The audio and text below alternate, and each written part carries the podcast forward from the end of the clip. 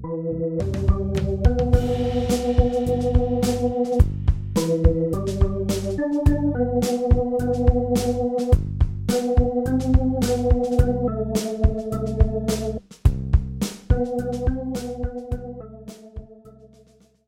willkommen, ihr Lieben. Wir sind wieder zusammen und erleben gemeinsam den Anfang des Weges zurück.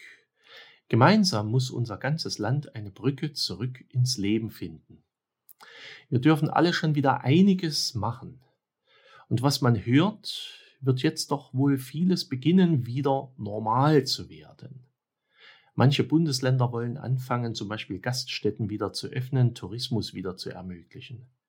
Man spricht darüber, bei wie vielen und unter welchen Auflagen das möglich sein wird.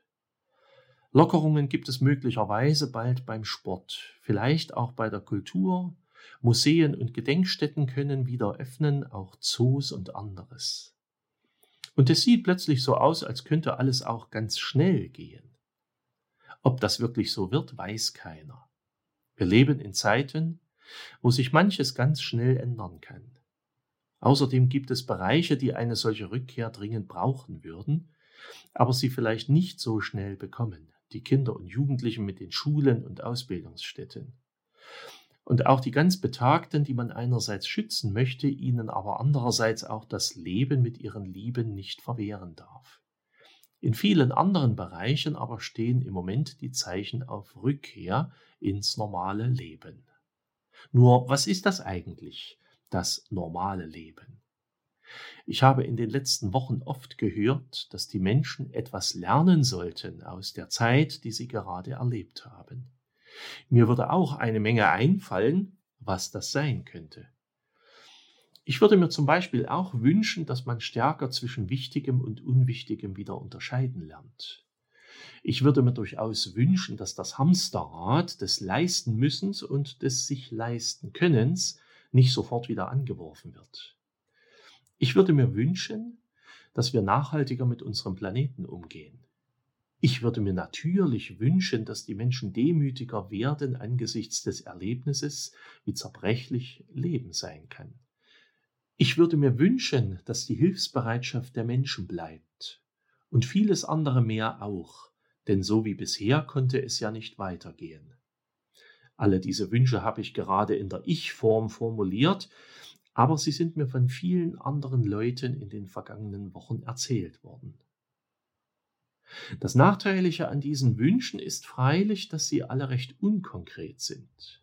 Wenn wir diese Wünsche wirklich haben und beherzigen wollen, müssen wir im Grunde schauen, wo all dies bei uns selbst beginnen kann. Wo kann ich nachhaltiger leben? Wo ändere ich etwas konkret in meinem Tagesablauf?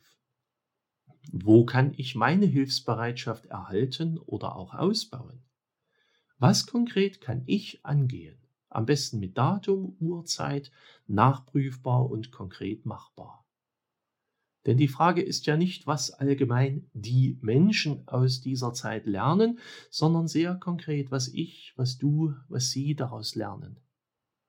Getreu dem Gebet, lieber Gott, verändere die Welt und fange bitte bei mir an, ändere mich.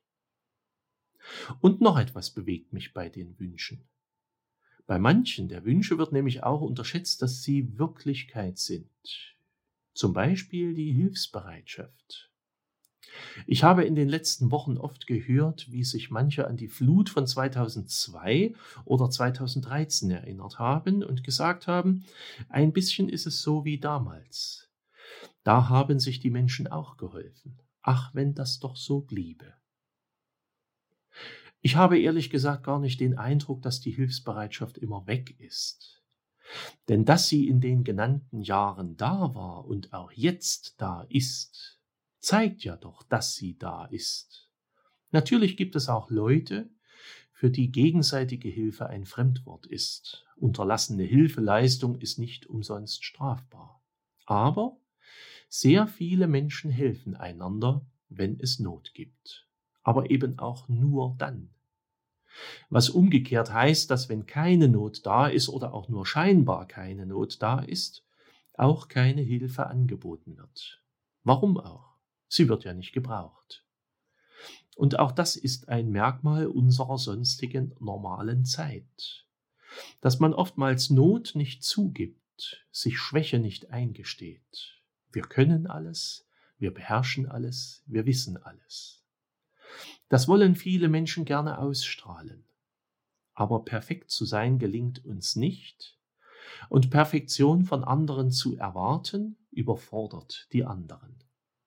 Hier würde ich mir wünschen, dass sich tatsächlich auch etwas ändert, dass die Menschen nicht mehr so auf Biegen und Brechen stark aussehen müssen und sich nicht dauernd zeigen müssen, wie sehr sie alles im Griff haben und auch voneinander nicht Perfektion erwarten würden.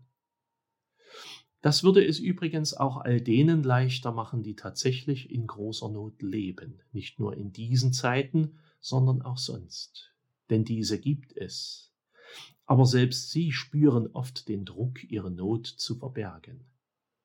So viel Leid entgeht unseren Blicken, weil es anscheinend verborgen werden muss in unserer so stark erscheinenden Welt.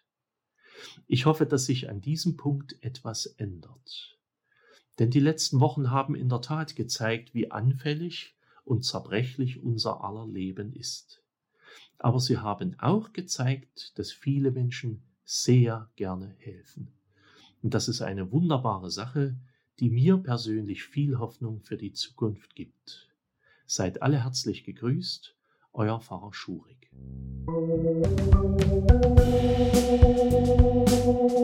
Musik